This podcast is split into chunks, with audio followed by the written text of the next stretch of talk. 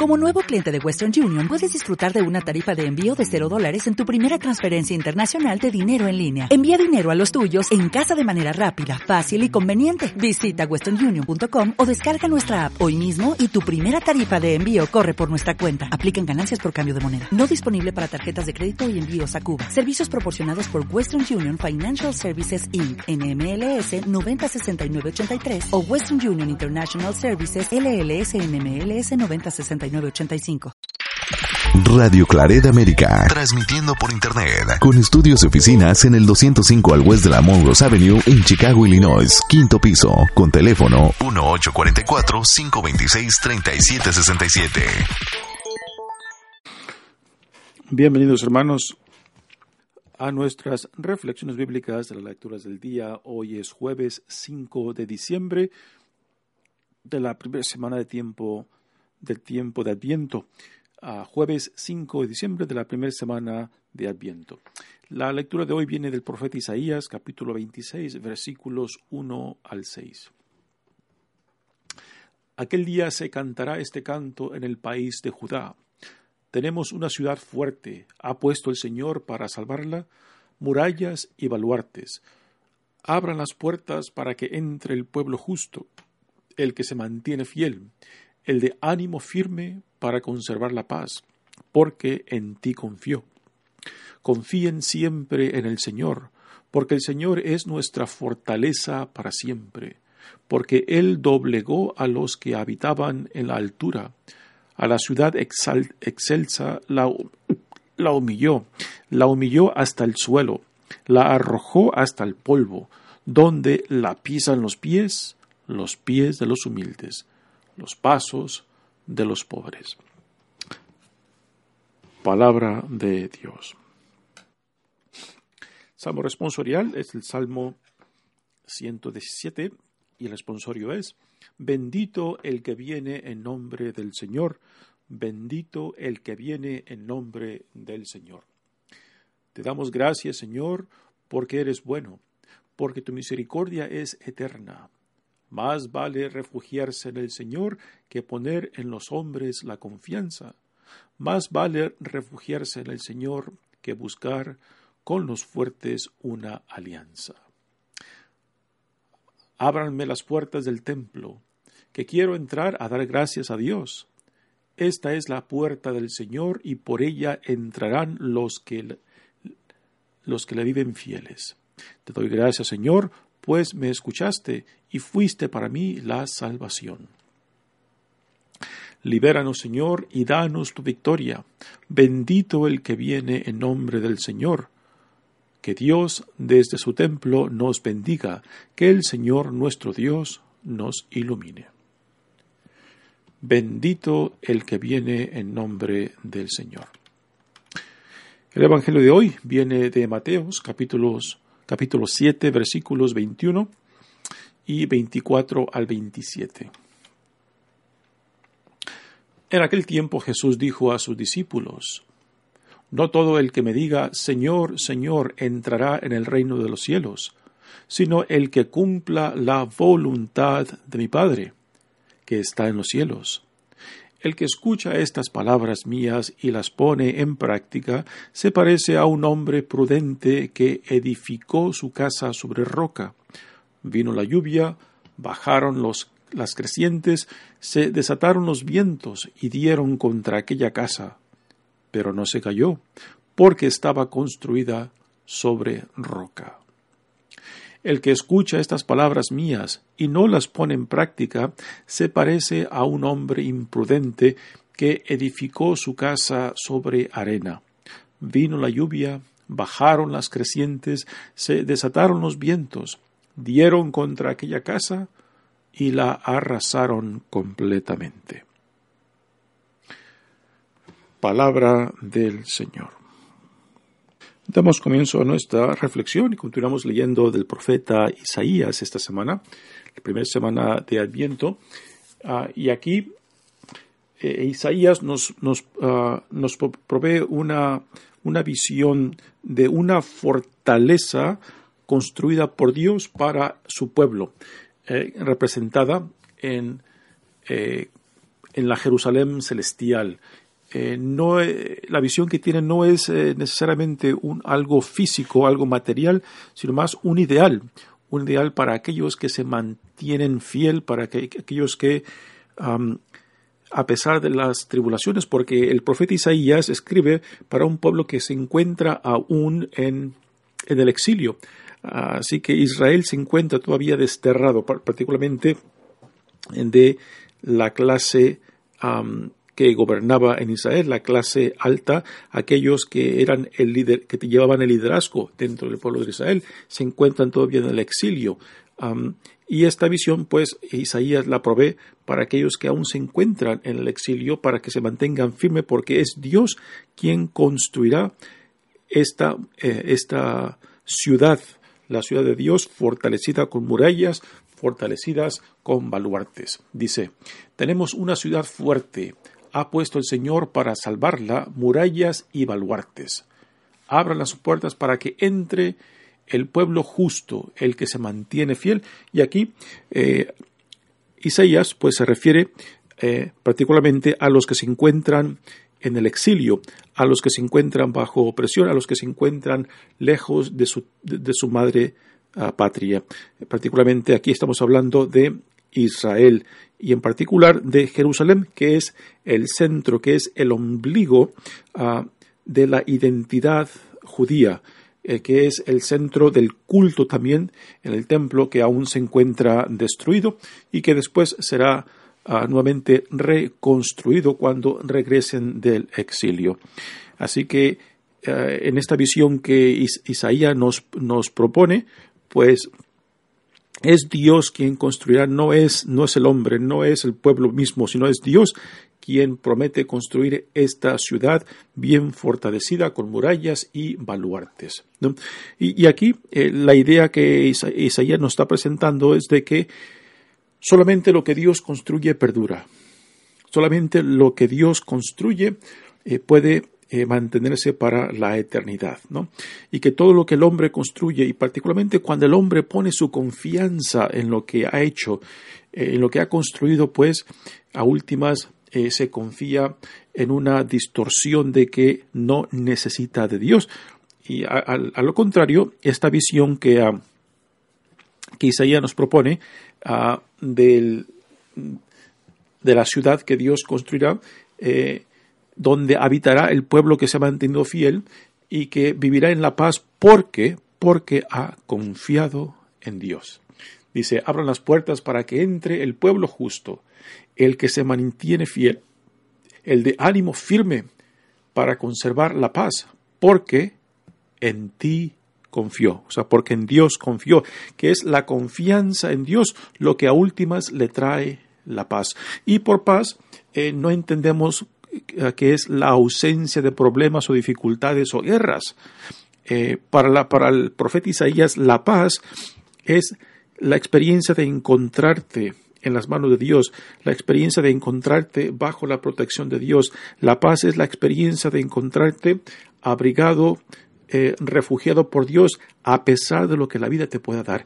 Y esta, es, y esta es la experiencia que provee la paz, que a pesar de los golpes que la vida te puede dar, que uno se mantiene fiel, uno se mantiene de pie, eh, porque es Dios quien nos protege, el Dios es Dios quien nos guía, es Dios quien nos provee la fortaleza para mantenerse uno fiel en medio de las turbulencias de la vida. ¿no?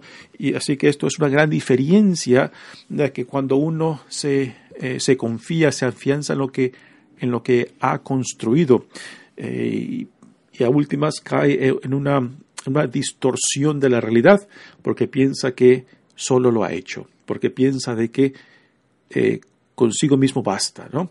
Ah, y esta es la distorsión, esta es la ah, ilusión que tendemos a crear, a crear cuando pensamos de que todo lo que somos, todo lo que tenemos, lo hemos logrado por, por uno mismo, ¿no? Y cuando caemos en esta distorsión, en esta ilusión creada nuestra, pues verdaderamente perdemos de vista al Dios que nos crea, al Dios que nos sostiene, al Dios quien nos llama.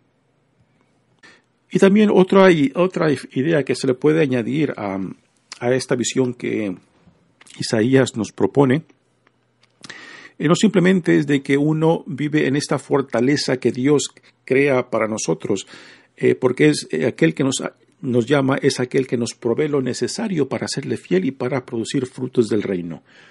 Pero también cuando Isaías dice que la paz se vive porque ha confiado en Dios, porque ha confiado en Él, ¿no? Pero también se puede decir lo reverso, que Dios confía en nosotros, de que Dios confía en nosotros. Porque es muy fácil, es muy fácil decir de que uno cree en Dios, de que uno confía en Dios, de que uno espera en Dios. Ah, pero más importante lo que uno pueda decir de Dios es de que Dios cree en nosotros, de que Dios cree en ti, de que Dios confía en ti, de que Dios espera en ti, ¿no? Y esto yo creo que es lo que Jesús mismo nos modela en su propia vida, ¿no? Porque, por ejemplo, ¿cómo se puede responder la pregunta siguiente? ¿Por qué Dios confió? ¿Por qué Jesús confió en sus discípulos sabiendo que eran débiles, sabiendo que lo abandonarían, sabiendo que les costaría comprometerse a la visión que Él les comunicaba del reino? Pero sin embargo, siguió confiando en ellos. ¿Qué fue lo que Jesús vio en ellos? ¿Qué fue lo que Dios vio en un Pedro, que era uno de los más cercanos a Jesús y que después, después Pedro mismo niega que lo conoce y lo abandona en el momento más crucial de la vida de Jesús, cuando es arrestado y condenado y clavado en la cruz, ¿no? Y sin embargo, el Cristo resucitado después viene tras de él, tras de todos aquellos que lo han abandonado, ¿no? Así que Jesús nos modela de que Dios, de que Dios confía en nosotros, por eso Él se ha hecho uno con nosotros, de que Dios cree en nosotros, por eso ha tomado nuestra carne, por eso ha tomado nuestra humanidad, de que Dios espera en nosotros. Porque Él es nuestro Padre, nuestro, Creador, Él es quien ve el gran potencial que Él mismo nos ha dado y que viene en Jesucristo a modelarnos lo que significa ser un hijo, una hija amada de Él. Y, cómo este potencial se activa, cómo este potencial brota, cómo este potencial se convierte en una fuente de vida misma, porque es Dios quien la activa, es Dios quien la hace posible por medio de su espíritu, y es Dios quien nos capacita para poderle corresponder apropiadamente, y es Dios quien nos capacita para tener este deseo, esta voluntad de decirle sí, y de jugársela a unos, de jugárselas con Él, no sabiendo que lo que te espera, no sabiendo claramente lo que va a venir, pero simplemente te confías en aquel que te ha llamado, ¿no? Así que una cosa es decir de que el pueblo de Dios, el pueblo de Israel confió, confió en Dios, pero también se puede decir lo reverso de que Dios confía en nosotros, ¿no? Y esto, eh, y esto mismo también se puede decir del pueblo de Israel, que a pesar de las tantas caídas del pueblo, de los tantos fracasos y tantas veces que también negaron a Dios, también eh, violaron este, los, la alianza con, que hicieron con Él, pero igualmente Dios continuaba, continuaba yendo tras de su pueblo. Y, esta es, un, es, una historia que la vemos, continuamente en el Antiguo Testamento, que Dios ha hecho una, alianza, ha hecho una promesa y Dios, que aunque el pueblo la, la, la quebrante, Dios no la quebranta. Que aunque el pueblo eh, la rechace, Dios no, la no, no, no, rechazará a su pueblo. Y aquí pues vemos que, no, que, de que Dios no simplemente es fiel a su alianza, a su promesa, sino que Dios a últimas también confía, confía en lo que Él ha creado, confía en lo que Él ha dicho tú eres mío, tú eres mi pueblo, tú eres mi hijo, tú eres mi hija, tú eres mío, ¿no? Y yo creo que llegar a este punto en la fe donde uno pueda aceptar, aceptar y identificarse con lo que Dios ve, con lo que Dios ama, con lo que Dios dice, tú eres suficiente. Y con esto no quiere decir de que uno ya se conforme, sino que cuando uno acepta de que Dios te dice, eres suficiente tal y como estás, y que esa aceptación de que Dios te dice tú eres suficiente aún como te encuentras hoy en día, de que este es el comienzo para construir una nueva vida que Él nos da en Jesucristo. ¿no? Bueno, dice, continúa, continúa nuevamente este, el profeta Isaías, diciendo, Confíen siempre en el Señor, porque el Señor es nuestra fortaleza para siempre, porque Él doblegó a los que habitaban en la altura, a la ciudad excelsa la humilló, la humilló hasta el suelo, la arrojó hasta el polvo, a donde la pisan los pies de los pobres. Y aquí nos pone una imagen de esta visión de Dios, de esta ciudad que Dios construirá para su pueblo, en la cual los valores del mundo los pone de cabeza, ¿no? O sea, de que son los humildes, los humildes los que reinarán, que son los humildes los que ah, triunfarán, que son los humildes de corazón, eh, los que a últimas Dios exaltará, ¿no? Eh, pues es una visión que quizás ponga muy nervioso a aquellos que tienen el poder hoy en día. Es una visión que quizás eh, que ponga nervioso a aquellos que creen que es el poder, el dinero, eh, las posesiones, lo que a últimas lo definen a uno.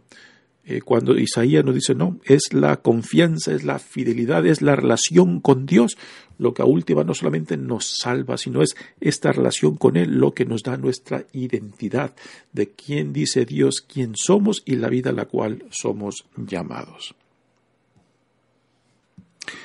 El Salmo responsorial de hoy también nos ah, conecta muy bien con la primera lectura de hoy, en la cual eh, Isaías nos dice ah, que confiemos ah, en el Señor porque Él construirá em, la ciudad santa, eh, Él construirá eh, la fortaleza para proteger a sus fieles, para, proteger a su pueblo que se ha mantenido fiel en medio del sufrimiento, en medio del exilio, en medio de las dificultades y tribulaciones en la vida. Y el Salmo responsorial, pues, este, empezando con el, responsorio, dice, bendito el que viene en nombre del Señor, y porque aquel que viene, aquel que viene en nombre del Señor, pues viene a recordarnos la promesa que Dios ha hecho, viene a recordarnos que confianza en Dios es la base en la cual se construye una vida. Dice particularmente la, segunda estanza. ábranme las puertas del templo que quiero entrar a dar gracias a Dios. Esta es la puerta del Señor y por ella entrarán los que le viven fieles.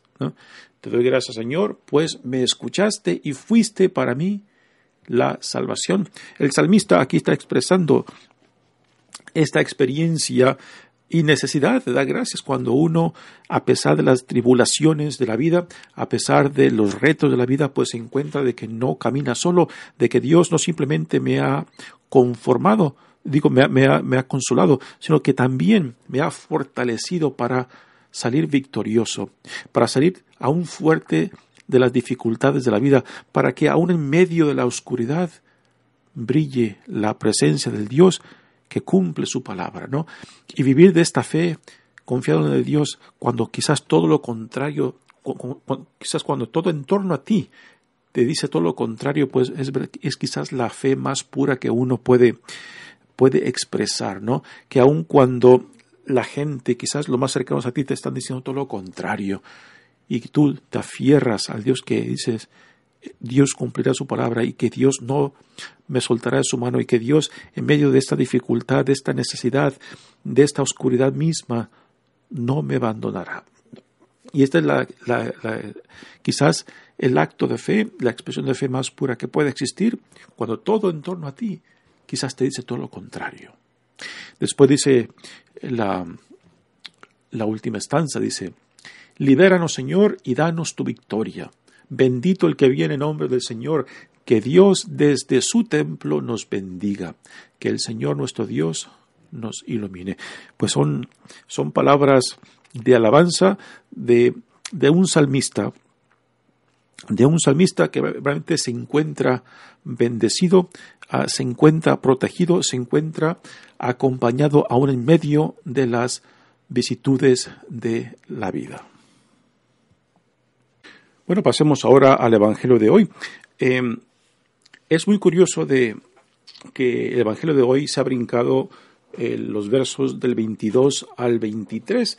em, y en realidad no tiene sentido el por qué el, Evangelio tal y como se leyó hoy en día, pues excluye estos, estos dos, estos tres versos, dos versos, porque yo creo que ayudan a, completar a completar este mensaje que Jesús nos da en este Evangelio. Voy a leer el, este, la lectura incluyendo los dos, los dos versos que no fueron incluidos tal y como lo leí al principio. Dice, no bastará con decirme Señor, Señor, para que para entrar en el reino de los cielos, más bien entrará el que hace la voluntad de mi Padre del cielo. Y ahora vienen los dos versos que se excluyeron. Aquel día muchos me dirán, Señor, Señor, hemos hablado en tu nombre y en tu nombre hemos expulsado demonios y realizado muchos milagros. Entonces yo les diré claramente, nunca los conocí, aléjense de mí ustedes lo que, los que hacen el mal. Ya después eh, vienen eh, los otros versos que ya hemos leído, pero eh, les he incluido estos dos versos que fueron excluidos del Evangelio y tal y como lo tenemos en el leccionario, porque creo que contribuyen, contribuyen mucho a, este mensaje, mensaje, que Jesús nos deja en este Evangelio. Bueno, para empezar, eh, Jesús dice, no basta simplemente profesar o decirle a Dios Señor, Señor. No basta simplemente decir yo creo en Dios. A últimas también esa fe se tiene que manifestar en una vida eh, unida a la voluntad de Dios. Y, por voluntad que se entiende, estar identificados plenamente con la visión del reino y que después apliquemos esta visión a nuestras vidas, de que seamos constructores junto con Cristo, junto con Dios, en este reino que Dios ha inaugurado en Jesucristo nuestro Señor. ¿no? tristemente, en el siglo XV, pues surgió esta división entre la Iglesia Católica y, después la Reforma Protestante, ¿no? En la cual se formaron dos bandos y, los protestantes decían, pues solamente la fe salva, ¿no? Y los católicos decíamos, pues son las obras los que salvan, ¿no? Y a causa de este, de este cisma que, que, nació en el siglo XV, pues realmente yo creo que causó mucho daño porque tanto nuestros hermanos protestantes como nosotros como católicos este en tomar en tomar este un polo en este pleito pues no nos ayudó en mucho porque no nos estamos escuchando, porque no es ni solamente la fe y no, y no es solamente las obras. Tanto el uno como la otra son necesarias. Aquí en este Evangelio Jesús nos lo deja clarísimo, ¿no? Y es triste que por tantos siglos hemos, nos hemos estado echando piedras unos a otros, armando argumentos que realmente estaban muy deficientes, ¿no? Porque sí, si es necesario profesar de que es Dios, es la fe lo que nos salva, que no son nuestras obras, ¿no?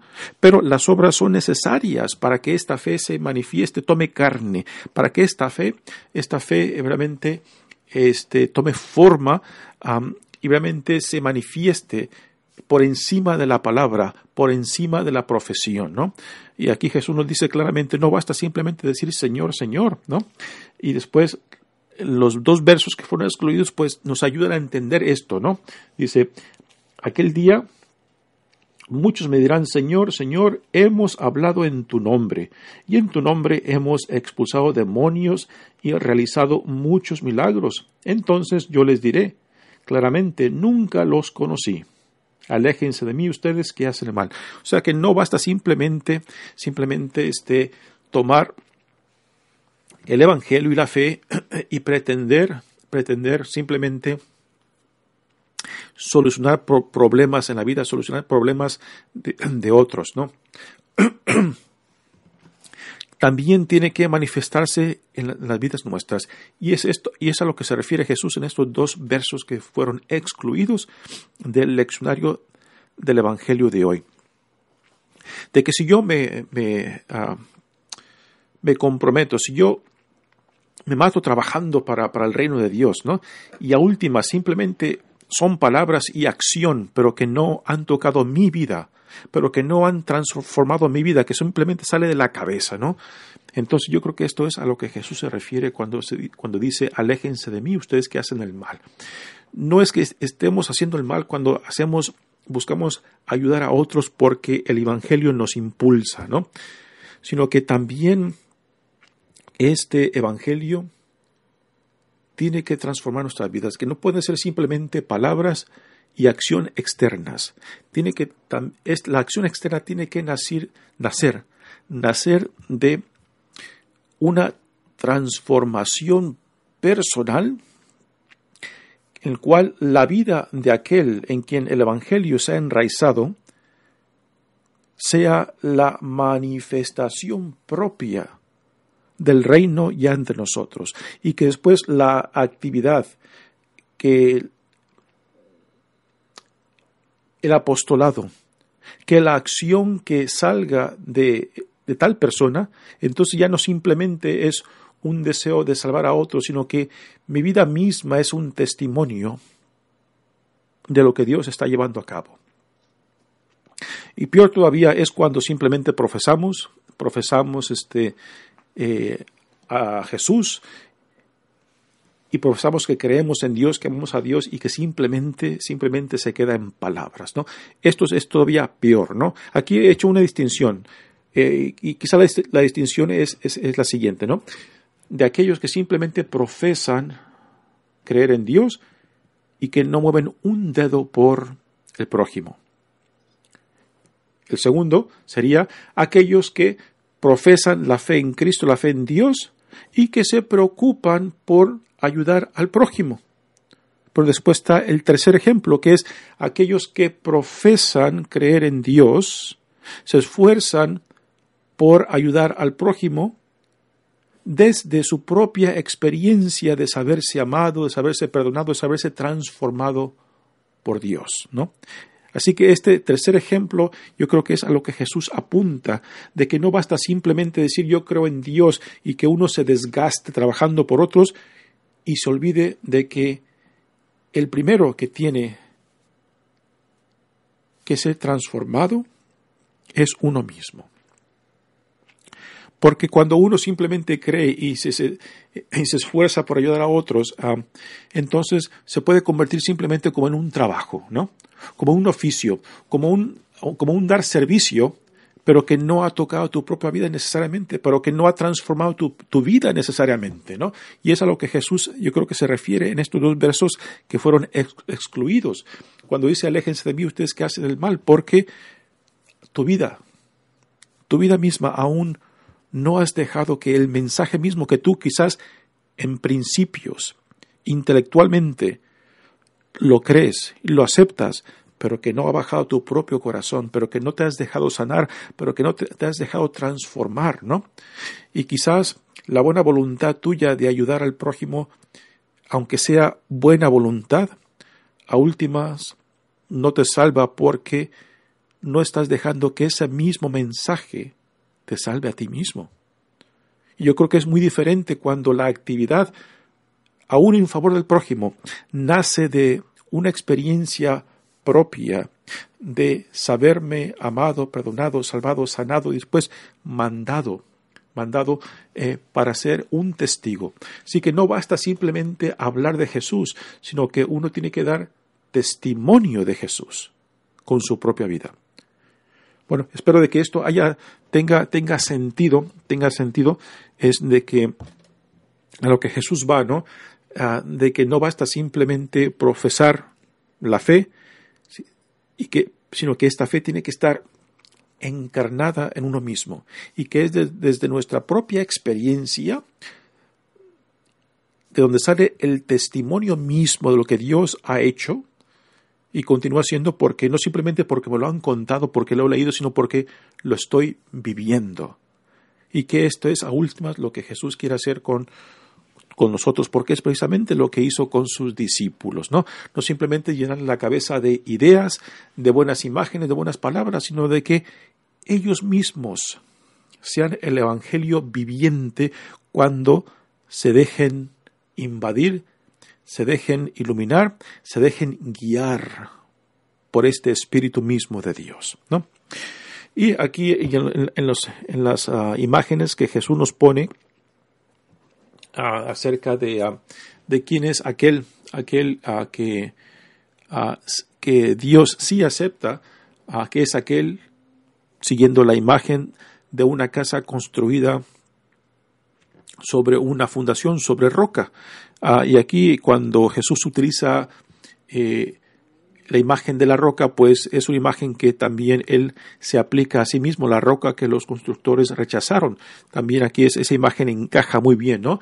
De que cuando uno construye sobre la relación con Cristo, la relación con Dios, pues está construyendo sobre una fundación sólida que la, la mantendrá firme aún en las vicisitudes de la vida, aún en las en las dificultades y tribulaciones de la vida, ¿no? Y que es esta relación lo que cimienta nuestras vidas, es la vida no solamente de oración, no, simplemente de devoción, sino una vida que nace de esa relación con Dios y que es esa fe vivida lo que nos ayuda a después a darle forma, estructura, no solamente a nuestra vida, sino también al reino al cual Dios nos llama a ser co operadores con Él eh, eh, para llevar a cabo esta visión que Dios ha ignorado en Jesucristo. Así que es la relación nuestra con Cristo, la relación nuestra con Dios, ¿no? Ah, lo que nos ayuda a darle forma, a darle forma a esta visión que Dios nos ha dejado del reino. Y esta visión, pues, se tiene que, tiene que ser alimentada. ¿Alimentada con qué? bueno, alimentada con la relación con Dios, alimentada con la palabra misma de Dios, alimentada con los sacramentos, alimentada con la oración, alimentada con diferentes devociones que nos ayuden, nos ayuden a, a cimentar, a crear esta base en la cual se construya, se construya no solamente nuestras vidas, sino también la comunidad y el reino.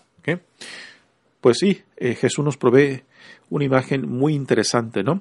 Eh, la roca, la roca eh, que es parte de esta fundación, pues es la roca que es Jesús mismo. Muy bien, hermanos, pues espero de que esta reflexión este, les ayude, les ayude este, a entrar más profundamente a la temporada de Adviento.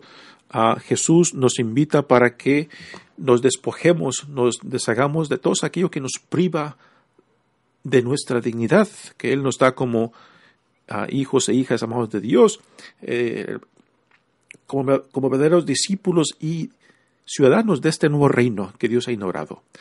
Y que cuando uno pone el dedo, identifica aquellas cosas que me separan, que me privan, que me alejan, pues uno permite que Dios sane, sane esta relación para que esta relación misma después nos alimente, nos fortalezca y nos lance, nos lance al mundo para ser sus instrumentos para ser sus manos, para ser su voz, aún, aún imperfecta que sean nuestras presencias mismas, aún Dios de esta pobreza, de estas imperfecciones, puede hacer grandes cosas cuando uno se deja llevar por este Espíritu de Dios.